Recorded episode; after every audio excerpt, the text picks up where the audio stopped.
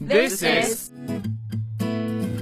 609 Online English English Volcano. We found a wonderland. We share fabulous things. Music,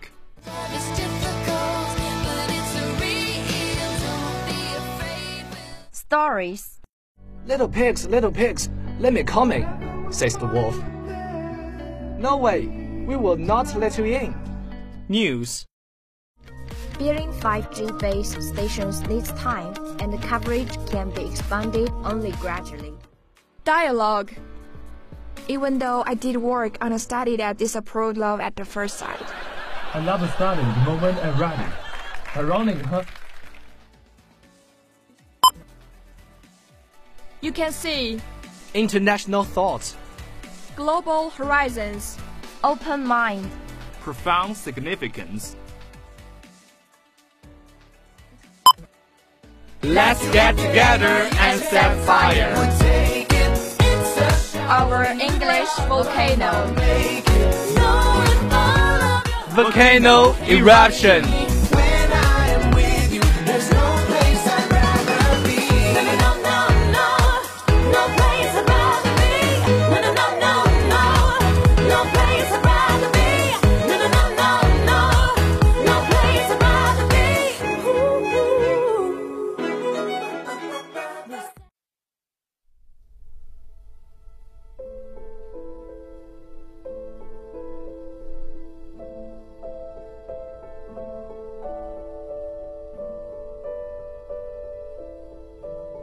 Good afternoon, everyone.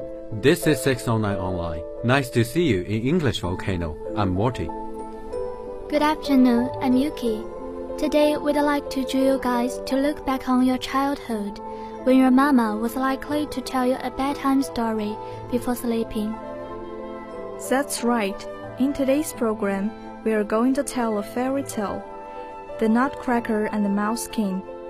It is a story written in 1816 by Prussian author E.T.A. Hoffmann, in which young Marie's favorite Christmas toy, the Nutcracker, comes alive and, after defeating the evil Mouse King in battle, whisks her away to a magical kingdom populated by dolls.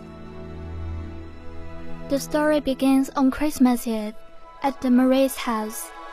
Marie, seven, and her brother Fritz, eight, sit outside the parlor, speculating about what kind of present their godfather, Josiah, who is a clockmaker and inventor, has made for them. They are at last allowed in, where they receive many splendid gifts, including Josiah's, which turns out to be a clockwork castle with mechanical people moving about inside it. However, as they can only do the same things over and over without variation, the children quickly tired of it. At this point, Marie notices the nutcracker and asks to whom he belongs. Her father tells her that he belongs to all of them, but Dad thinks she is so fond of him she will be his special caretaker. She, Fritz, and their sister Louise pass him amongst themselves, cracking nuts until Fritz tries to crack one that is too big and hard, and nutcracker's jaw breaks. Marie, upset, takes him away and bandages him with a ribbon from her dress. When it is time for bed, the children put their Christmas gifts away in the special cabinet where they keep their toys. Fritz and Louise go up to bed, but Marie begs to be allowed to stay with the nutcracker a while longer, and she is allowed to do so. She puts him to bed and tells him that Josiah will fix his jaw as good as new. At this, his face seems momentarily to come alive, and Marie is frightened, but she then decides it was only her imagination. The grandfather clock begins to chime, and Marie believes she sees Drosselmeyer sitting on top of it, preventing it from striking. mice begin to come out from beneath the floorboards, including the seven headed Mouse King. The dolls in the toy cabinet come alive and begin to move, the Nutcracker taking command and leading them into battle after putting Marie's ribbon on as a token. The battle goes to the dolls at first, but they are eventually overwhelmed by the mice. Marie, seeing the Nutcracker about to be taken prisoner, takes off her slipper and throws it at the Mouse King. She then faints into the toy cabinet's glass door, cutting her arm badly. Marie wakes up in her bed the next morning with her arm bandaged and tries to tell her parents about the battle between the mice and the dolls, but they do not believe her, thinking that she has had a fever dream caused by the wound she sustained from the broken glass. Several days later, Josiah arrives with the Nutcracker, whose jaw has been fixed, and tells Marie the story of Princess Pirlipat and Madame Mouserings, who is also known as the Queen of the Mice, which explains how nutcrackers came to be and why they look the way they do.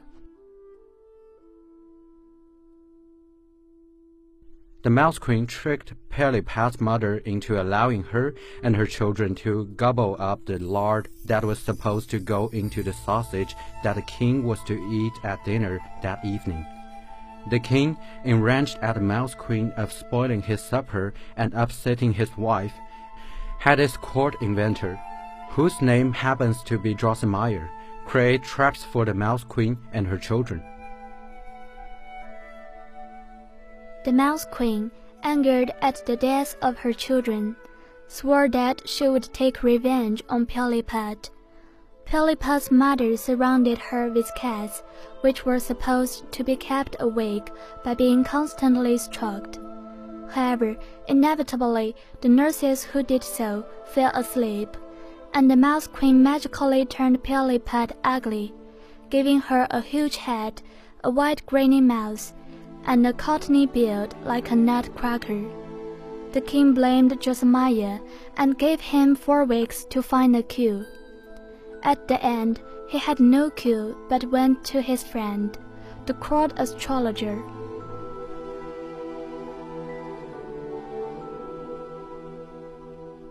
They read Pirlipat's horoscope and told the king that the only way to cure her was to have her eat the nutcracker, which must be cracked and handed to her by a man who had never been shaved nor worn boots since birth, and who must, without opening his eyes, hand her the kernel, and take seven steps backwards without stumbling. The king said Josiah and the astrologer ought to look for both, charging them on pain of death not to return until they had found them.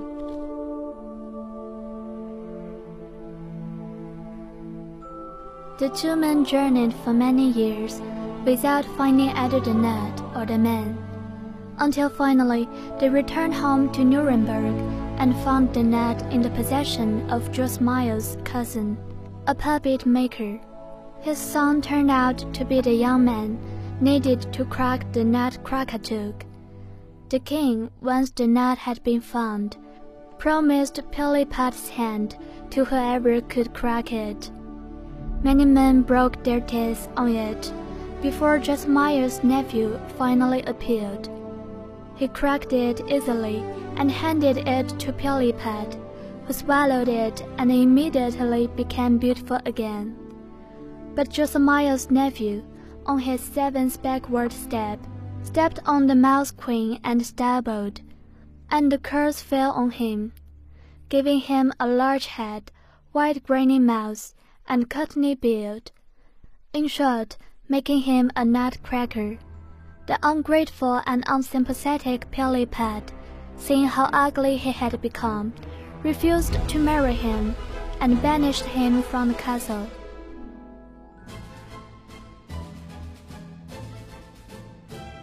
Marie, while she recuperates from her wound, hears the Mouse King, son of the deceased Madame Mouserings, whispering to her in the middle of the night, threatening to bite the nutcracker to pieces unless she gives him her sweets and those. For the nutcracker's sake, she sacrifices them. But then he wants more and more, and finally the nutcracker tells her that if she will just get him a sword, he will finish off the Mouse King. She asks Fritz for one, and he gives her the one from one of his toy hussars. The next night, the nutcracker comes into Marie's room bearing the Mouse King's seven crowns, and takes her away with him to the Doll Kingdom, where she sees many wonderful things. She eventually falls asleep in the Nutcracker's palace and is brought back home. She tries to tell her mother what happened, but again she is not believed. Even when she shows her parents the seven crowns, and she is forbidden to speak of her dream anymore. Marie sits in front of the toy cabinet one day, while Drosselmeyer is repairing one of her father's clocks. While looking at the nutcracker and thinking about all the wondrous things that happened, she can't keep silent anymore, and swears to him that if he were ever real, she would never behave as Pirlipat did, and would love him whatever he looked like. At this, there is a bang, and she faints and falls off the chair. Her mother comes in to tell her that Drosselmeyer's nephew has arrived from Nuremberg. He takes her aside and tells her that by swearing that she would love him in spite of his looks, she broke the curse on him and made him human again. He asks her to marry him. She accepts, and in a year and a day, he comes for her and takes her away to the Doll Kingdom, where she marries him and is crowned queen. In 2018, The Nutcracker and the Four Realms was released by Walt Disney Studios Motion Pictures on October 29th. It is a retelling of E.T.A. Hoffmann's fairy tale. The film is about a young girl who is gifted a locked egg from her deceased mother and sets out in a magical land to retrieve the key. Now we're going to simply introduce this film. On Christmas Eve in Victorian London, Mr. Stahlbaum gives his children the presents his wife Marie had set aside for them before she died. Daughter Clara receives an egg shaped box which she is unable to unlock, together with a note saying, All you will ever need is inside. The family goes to a Christmas Eve ball, hosted by the children's godfather and skilled engineer Drosselmeyer. Clara asks Drosselmeyer how to unlock her egg. He reveals that he made the egg for Clara's mother when she was younger.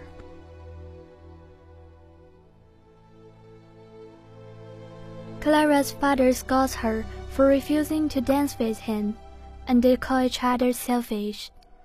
Clara finds a string with her name on it, signifying her gift, and follows it into a forest in a parallel world where she sees a key. Before she can grab it, a mouse snatches it and crosses a frozen river. Captain Philip Hoffman, the nutcracker, leads Clara across the bridge into the fourth realm and to the palace, where she meets the regents of each land. The sugar plum fairy of the land of sweets, Shiver of the land of snowflakes, and Hawthorne of the land of flowers. They tell Clara they are at war with the land of amusements, which they refer to as the fourth realm. The Sugar Plum Fairy explains that Clara's mother, Marie, created this world as a young girl, and that she animated everyone with a machine that can turn toys into real people. Sugar Plum says this machine can be used to defend the three realms against Mother Ginger, the regent of the fourth realm, but it need a key matching the one for Clara's egg. Sneaking into the fourth realm, Clara and Philip steal back the key from Mother Ginger, ignoring her warning that Sugar Plums is lying to them. But Clara is disappointed to discover that the egg is only a music box.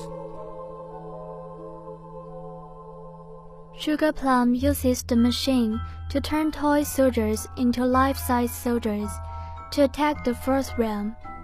She then reveals that she lied about Mother Ginger, who had resisted Sugar Plum's plan to take over all four realms in revenge for her perceived abandonment by Marie, and that the machine can turn this world's people back into toys as well. She imprisons Clara, Captain Philip, Shiver, and Hawthorne.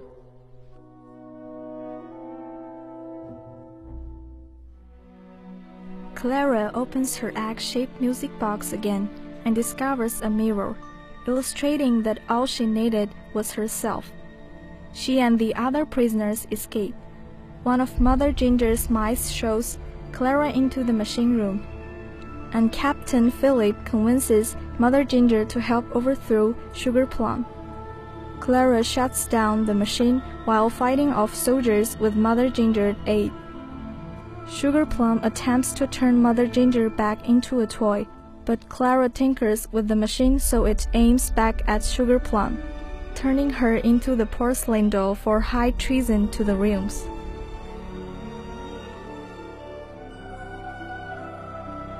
Thanked for restoring peace, Clara promises to visit the realms in the future and returns to London, where time has hardly passed since she left. She apologizes to her father and asks him to dance. He accepts, and Clara opens her music box. Clara's father reveals that the music box song was the first song that he and Clara's mother had ever danced to. They danced throughout the night.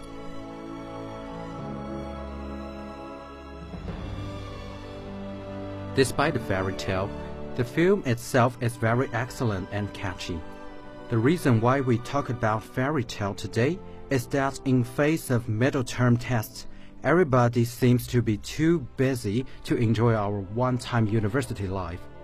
Maybe we should forget all the annoying stuff behind and just simply enjoy our life like the fairy tale always ends up a happy ending.